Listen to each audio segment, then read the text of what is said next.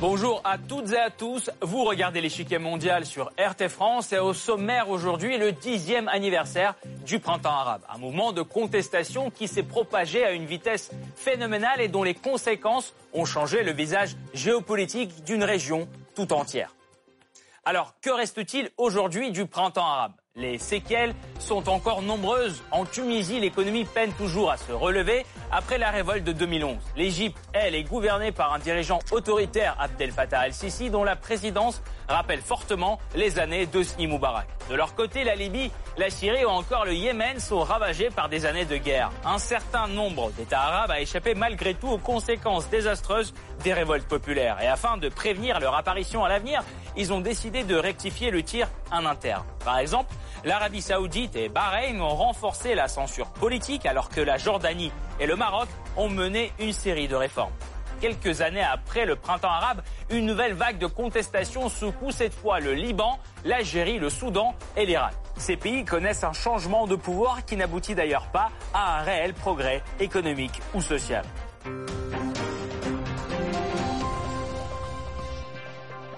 Avant de poursuivre, voici ce qu'il faut savoir sur cette vague inédite de contestation qui a secoué le monde arabe. C'est le Blitz. Ce qu'on appelle le printemps arabe commence en décembre 2010 en Tunisie. En quelques mois seulement, la contestation gagne l'Égypte, la Libye, la Syrie, l'Arabie saoudite, le Maroc et d'autres pays arabes. Chômage, corruption, inégalité sociale, voici le fond de la contestation.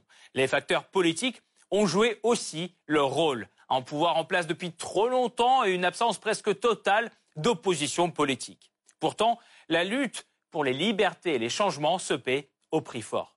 Les pertes économiques causées par les événements du printemps arabe sont évaluées par la Banque mondiale à plus de 900 milliards de dollars. Le bilan humain, lui aussi, est très lourd. 1,4 million de personnes sont tuées et ces événements font 15 millions de déplacés.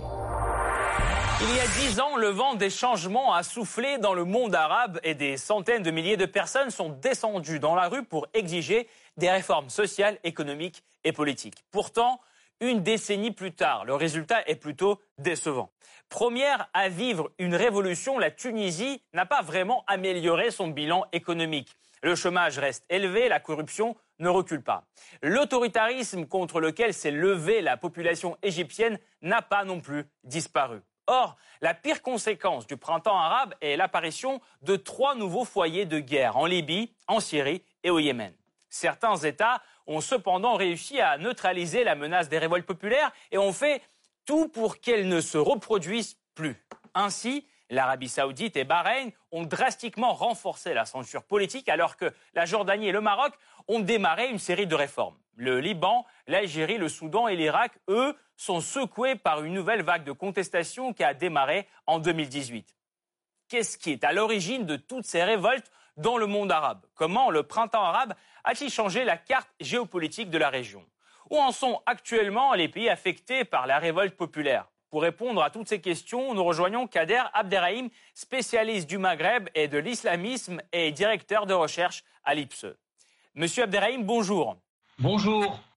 Tout d'abord, pourquoi, selon vous, les dirigeants renversés comme Ben Ali ou Moubarak ont cédé à la contestation populaire? Pourquoi n'ont-ils pas fait le choix de répression plus forte? Vous savez, ils ont cédé, comme vous le dites, à la contestation populaire parce qu'il est très difficile dans un pays de gouverner contre le soutien de son peuple. Ça, c'est la première chose. Et la deuxième chose, c'est tout simplement leurs alliés traditionnels, pour ce qui concerne Ben Ali, la France, pour ce qui concerne le président Moubarak, les États-Unis, ont clairement leur ont demandé de quitter le pouvoir. Je me souviens très bien que euh, Madame Hillary Clinton avait demandé au président Moubarak de démissionner. Donc, euh, vous voyez, c'est aussi un mouvement de l'histoire. Il y a des conjonctions politiques et des conjonctions historiques qui font que ces personnalités ne servaient plus les intérêts des pays et de leurs partenaires.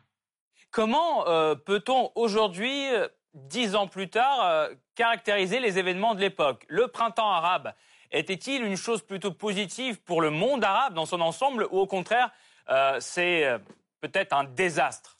C'est très difficile parce que du, point de vue des sciences politiques, hein, on n'a pas suffisamment de recul. Ça fait que dix ans. Mais donc, on ne peut pas faire un bilan définitif. Disons que à partir de 2010-2011, les peuples arabes sont entrés dans un processus qui est très important, qui est celui de la réappropriation de leur citoyenneté, c'est-à-dire de leur destin au sens social et politique. Et donc, il est beaucoup trop tôt. Et puis, on peut faire des bilans euh, très, très mitigés. Si on parle de la Tunisie, on voit que la situation actuelle est quand même assez mauvaise. Et d'ailleurs, je relève qu'il n'y a aucune commémoration de prévu pour l'anniversaire de la mort de Mohamed Bouazizi le 17 décembre 2010, qui s'est immolé et qui a donné, je dirais, le coup de départ à ce, à mouvement général. Et puis on a vu partout, partout dans le monde arabe, des, euh, des mouvements euh, qui, euh, qui se sont souvent soldés par des violences. On se souvient de l'Irak, on se souvient de la Syrie, on se souvient de la Libye, etc. L'Algérie et le Maroc ont été relativement épargnés, mais les mouvements de contestation sont présents dans les sociétés arabes et je crois que c'est ça qui est important de retenir. Maintenant, on est très très loin de la démocratie et de l'état de droit, donc il faut encore attendre un peu pour dresser un bilan définitif. Merci beaucoup, Monsieur Abderrahim. Nous allons poursuivre notre analyse tout de suite, mais nous vous retrouverons en fin d'émission pour plus de détails sur ce thème. Merci encore. Le 17 décembre 2020, le printemps arabe a 10 ans. Il y a exactement une décennie, un jeune vendeur de fruits et légumes, Mohamed Bouazizi, s'immole au centre d'une petite ville tunisienne en signe de protestation contre les autorités locales qui viennent de lui confisquer sa marchandise. C'est le début des événements qu'on appellera plus tard le printemps arabe. Le premier dirigeant balayé par la contestation populaire est le président tunisien Ben Ali au pouvoir depuis près d'un quart de siècle. Inégalité sociale, chômage et corruption, les Tunisiens avaient pas mal de choses à lui reprocher. Pourtant, son départ n'a pas vraiment amélioré la situation économique et sociale dans le pays. Depuis le printemps arabe tunisien, le revenu moyen a baissé d'environ 20%. Le taux de chômage n'est jamais descendu en dessous de 15% alors que le niveau de corruption reste très élevé. Selon l'Institut de sondage Emerald Consulting, la plupart des Tunisiens se montrent pessimistes quant à l'avenir du pays alors que 84% de la population estime que la situation économique se dégrade. Il faut pourtant reconnaître qu'en Tunisie, contrairement à de nombreux pays arabes, la transition politique a eu tout de même lieu. En 2014, la majorité des forces politiques du pays ont parvenu à s'entendre sur la nouvelle constitution. Un acquis important qui assure tant bien que mal la stabilité du pays. Pourtant, le président actuel tunisien, Kaïs Saed, souhaite reconstruire complètement le système politique du pays en donnant plus d'importance aux autorités locales. Il est désormais temps de revoir le code électoral et la constitution. Dans la Libye voisine, la Constitution est simplement une affaire à suivre. Il s'agit en effet d'une des étapes du processus de paix visant à faire sortir le pays de sa deuxième guerre civile. Ce conflit oppose deux pouvoirs rivaux qui revendiquent chacun sa souveraineté sur tout le territoire libyen. Le gouvernement d'union nationale, présidé par Fayez al-Sarraj, contrôle de vastes territoires au nord-ouest du pays, y compris la capitale Tripoli. De son côté, l'armée nationale libyenne du maréchal Khalifa Haftar, appuyée par le Parlement de Benghazi, exerce son pouvoir sur la majorité du pays. Des années de guerre ont transformé la Libye. Alors qu'elle était un des pays les plus prospères d'Afrique sous Muammar Kadhafi, aujourd'hui, elle est au bord du gouffre. Une petite lueur d'espoir apparaît le 23 octobre dernier lorsque le cessez-le-feu est décrété. Les deux pouvoirs rivaux démarquent quelque chose qui ressemble à un processus de paix. Un autre pays, la Syrie, où le dialogue patine toujours, a connu en dix ans des changements radicaux. Début 2011, la Syrie est un des pays les plus stables du Moyen-Orient. Pourtant, le printemps arabe va tout changer. D'abord, le conflit civil, puis l'émergence de l'État islamique qui prend le contrôle de la majeure partie du pays. Soutenu par la Russie, le gouvernement syrien rétablit malgré tout son autorité sur plus de 90% du territoire. Or, la menace terroriste ne disparaît pas. Rien qu'en août 2020, les djihadistes ont mené 35 attaques, tuant au total 76 militaires. Le conflit syrien est qualifié par l'ONU de pire catastrophe provoquée par l'homme depuis la Seconde Guerre mondiale. Elle a coûté la vie à plus de 380 000 personnes et a provoqué l'exode de plus de 11 millions de déplacés et de réfugiés. Et ce bilan augmente petit à petit tant que le règlement politique reste sur place.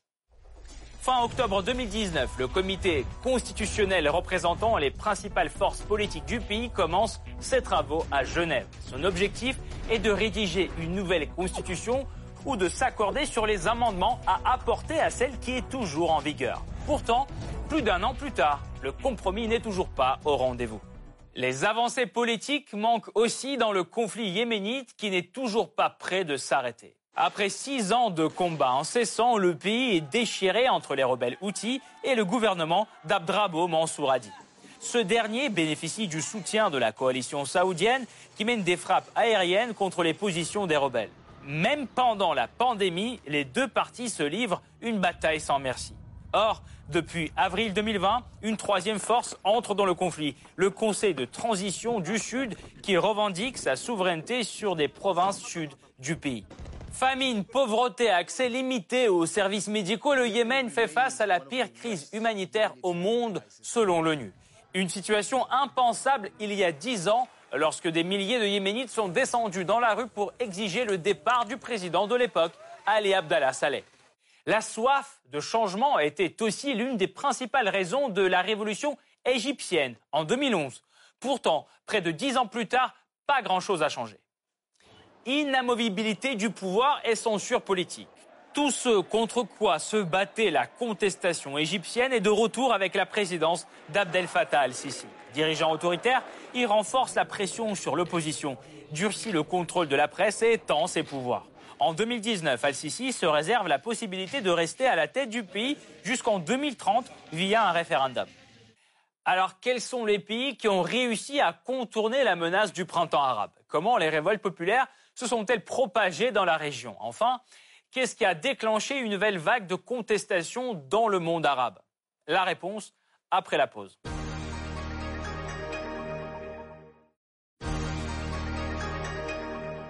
Dix ans après le début du printemps arabe, le bilan est plutôt négatif. Pourtant, tout avait commencé par la révolution tunisienne qui a produit un effet domino dans le monde arabe.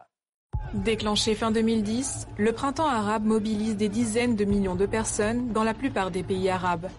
Leurs habitants descendent dans la rue pour exprimer leur colère contre l'injustice sociale, le chômage et les régimes autoritaires.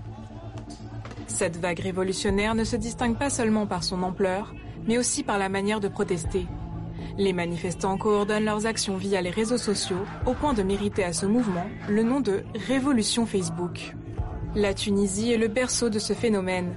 La révolte populaire, dite révolution de Jasmin, pousse au départ le président Zine El Abidine Ben Ali.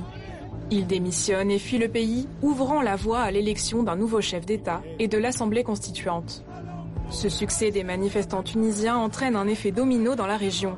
Le soulèvement commence d'abord en Afrique du Nord. L'Algérie voit des contestations massives et prolongées contre le pouvoir d'Abdelaziz Bouteflika. Idem en Égypte qui se mobilise contre Hosni Moubarak. Les deux mouvements sont marqués par des violences avec les forces de l'ordre, mais seuls les Égyptiens arrivent à renverser leurs dirigeants. Le pouvoir algérien, lui, tente de contenir la colère publique par des concessions politiques et économiques limitées. La voie des réformes est privilégiée par le Maroc et la Jordanie. Dans les deux pays, les manifestants parviennent à faire entendre leur voix en protestant de manière largement pacifique. Les gouvernements cèdent partiellement à leurs demandes et mettent fin à la contestation. Quant à la région du Golfe, dans la plupart des pays, le printemps arabe peine à démarrer. Bahreïn est le seul royaume régional à faire face à des manifestations de masse. Elles sont violemment réprimées par les autorités à l'aide des troupes émiraties et saoudiennes dépêchées dans le pays. L'Arabie saoudite connaît d'ailleurs aussi des manifestations limitées, comme le Koweït et l'Oman. Les trois pays parviennent à contenir la contestation par l'argent, mais sans éviter dans certains cas des répressions. Or, un scénario beaucoup plus violent se réalise dans nombre de pays. Ainsi, en Libye, les protestations marquées par les répressions se transforment rapidement en une rébellion armée contre Muammar Kadhafi. L'intervention internationale mène finalement au renversement du colonel et à son exécution par les rebelles. Profondément divisé, le pays reste sans gouvernance. En Syrie et au Yémen, le printemps arabe tourne aussi à la guerre civile. Des conflits qui s'éternisent. Le mouvement de printemps arabe s'essouffle vers l'été 2011. Cependant, dans les pays les plus touchés, l'euphorie retombe aussitôt, refroidie par la période de troubles désignée sous l'appellation d'hiver islamiste. En Libye et en Syrie, l'absence de gouvernement uni laisse le champ libre aux djihadistes. Le cocktail explosif de pétrole, trafic d'armes et intervention internationale contribuent au chaos. Idem au Yémen. L'Égypte, elle, connaît le règne des frères musulmans qui s'achève par le coup d'état militaire d'Abdel Fattah al-Sisi en 2013. En Tunisie, la révolution se termine par l'arrivée au pouvoir du parti islamiste Ennahda. Dix ans après cette vague révolutionnaire, ses conséquences sont ressenties partout dans le Moyen-Orient, y compris dans les pays qui ont su limiter la contestation en 2011. Bahreïn l'a fait par la force et depuis, la pression sur l'opposition ne cesse de s'accentuer, surtout ces dernières années. En 2017, deux principaux groupes d'opposition sont dissous par la justice et leurs membres restent privés du droit de se présenter aux législatives depuis 2018. Des centaines d'activistes sont déchus de nationalité bahreïnie et forcés de fuir. Et plusieurs dizaines d'autres sont emprisonnés. Exemple éminent, l'activiste des droits humains Nabil Rajab, condamné en 2016 à 5 ans de prison pour des tweets critiquant le gouvernement. Les peines capitales sont aussi communes et soulèvent régulièrement de nouvelles vagues de contestation. Ainsi, les manifestations violentes engloutissent Bahreïn en 2017 et en 2019 après les exécutions d'activistes chiites. Malgré ça, des tendances positives sont aussi à constater. Lors des législatives de 2018, six femmes sont élues dans la chambre basse du Parlement. Un record. En 2019, plus de 500 opposants réintègrent la nationalité bahreïnie. Cependant, tout cela n'empêche pas que l'opposition reste effectivement privée de voix politiques au Bahreïn. Et dans d'autres pays du Golfe, la situation est très semblable. Ainsi, en Arabie saoudite, les appels au changement poussent les monarques à adopter certaines réformes sociales. Des femmes reçoivent le droit de conduire, de voyager ou de travailler sans permission des hommes. L'industrie de divertissement est relancée, les cinémas et des concerts de musique sont autorisés et la séparation des hommes et des femmes dans les salles n'est plus si stricte. Une révolution sociale selon Riyad qui en fait un coup de com' international. Or, tout cela se fait sur fond de répression accrue contre les voix dissidentes. Des persécutions contre des opposants sont recensées par les ONG chaque année. Même les membres de la famille royale ne sont pas épargnés. Des vagues d'arrestations ne cessent de secouer la cour royale saoudite. Un autre exemple effroyable est le meurtre du journaliste dissident Jamal Khashoggi dans le consulat d'Arabie saoudite en Turquie en 2018. L'implication présumée du prince héritier saoudien est pointée du doigt partout dans le monde.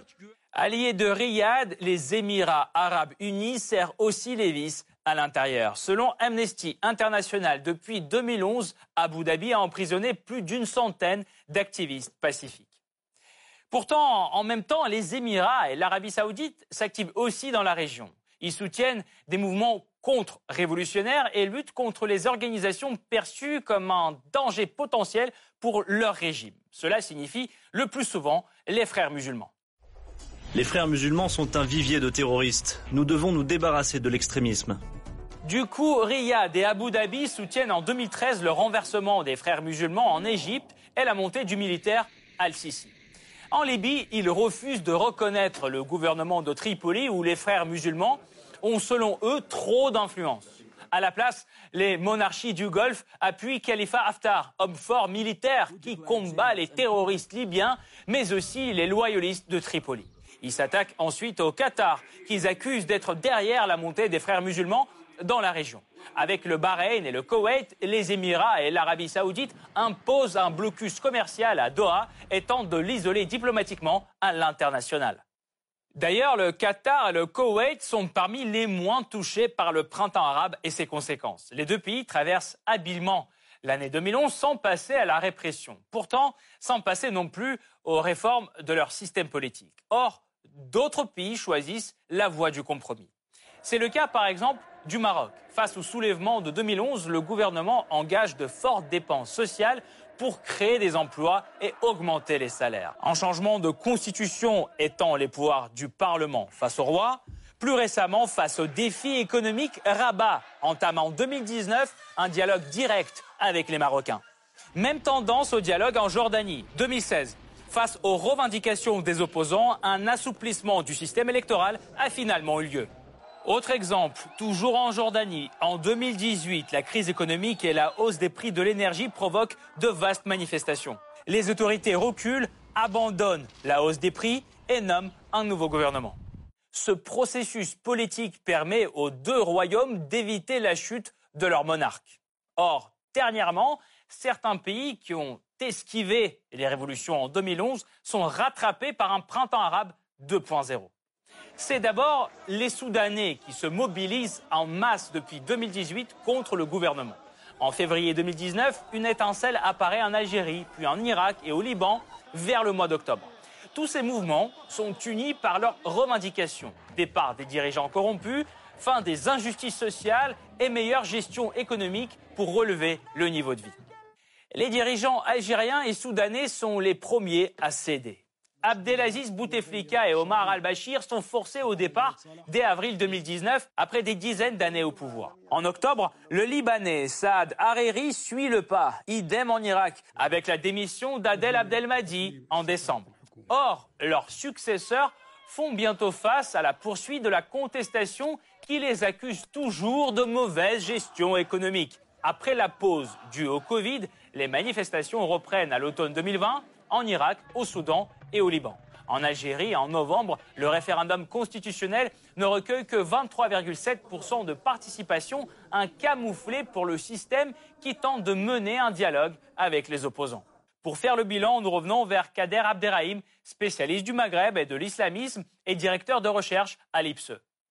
Monsieur Abderrahim, comment le printemps arabe a-t-il changé le paysage géopolitique du monde arabe? Eh bien, disons que les alliances traditionnelles euh, se sont globalement maintenues.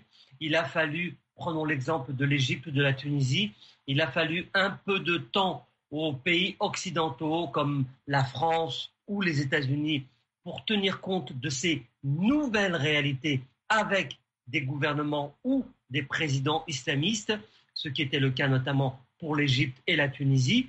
Et ensuite, euh, business as usual, les affaires ont repris parce que selon la vieille doctrine du général de Gaulle, les États n'ont pas d'amis, ils n'ont que des partenaires. Et donc, quels que soient les dirigeants en place, les États euh, font des accords, des compromis avec les gouvernements en fonction des intérêts. C'était le cas pour la Tunisie, malgré que ce soit un gouvernement islamiste. C'était le cas en Égypte. Et puis progressivement, ce que l'on peut appeler l'État profond a repris le dessus. Et donc on a assisté à des contre-révolutions, comme c'est le cas notamment en Égypte, où il y a eu un coup d'État en 2014 et l'arrivée du général, du maréchal Sisi, euh, comme c'est le cas notamment dans les pays du Golfe, très importants, euh, Bahreïn ou l'Arabie saoudite, qui ont connu eux aussi des, soulèvements populaires et une contestation très importante qui a été réprimée dans le sang. Donc euh, aujourd'hui, il y a une reprise en main des affaires courantes, je dirais, entre guillemets, des vieilles traditions politiques par rapport au mouvement, disons, plus progressiste Alors, il y a des pays arabes qui ont choisi la répression, mais euh, pour vous, les pays qui n'ont pas connu de changement de pouvoir majeur, ont-ils finalement tiré des leçons euh, de tous ces événements? C'est une très bonne question. C'est vrai que, prenons l'exemple de l'Algérie. L'Algérie n'a pas connu le mouvement euh, général qu'a vécu le monde arabe ce qui n'était pas le cas notamment de son voisin marocain, puisqu'il y a eu des manifestations avec ce que l'on a appelé le mouvement de 20 février, puis le roi habilement a proposé une réforme constitutionnelle qui a permis d'éteindre tout de suite l'incendie. Mais l'Algérie, l'Algérie de Bouteflika en 2010-2011 avait les moyens de répondre positivement aux aspirations de la population et de, puisqu'il y avait beaucoup d'argent, en, 2010-2011, rappelons qu'on était environ à 140-160 milliards de réserves de dollars, de réserves de change dans les caisses de l'État en fonction des prix du baril du pétrole qui était à ce moment-là très. Donc il y avait des marges de manœuvre extrêmement importantes pour l'Algérie. Et malgré tout, lorsque l'on constate dix ans après la situation, c'est un chaos total et c'est une défaite totale pour le régime. Et par conséquent, vous voyez, il n'y a pas de concomitance entre les aspirations des populations et les situations réelles. C'est surtout et avant tout une question de gouvernance et de projet politique. Et l'Algérie n'a aujourd'hui ni l'un ni l'autre. Récemment, plusieurs pays ont connu un changement de pouvoir, par exemple au Soudan, en Algérie ou au Liban. Pensez-vous que ce soit des précurseurs d'un nouveau printemps arabe ou pas du tout? Non, je ne crois pas. Je pense que dix ans se sont écoulés. Il s'est passé beaucoup de choses en dix ans. Certaines alliances sont en train d'évoluer. Prenons un exemple, puisque c'est l'actualité là aussi.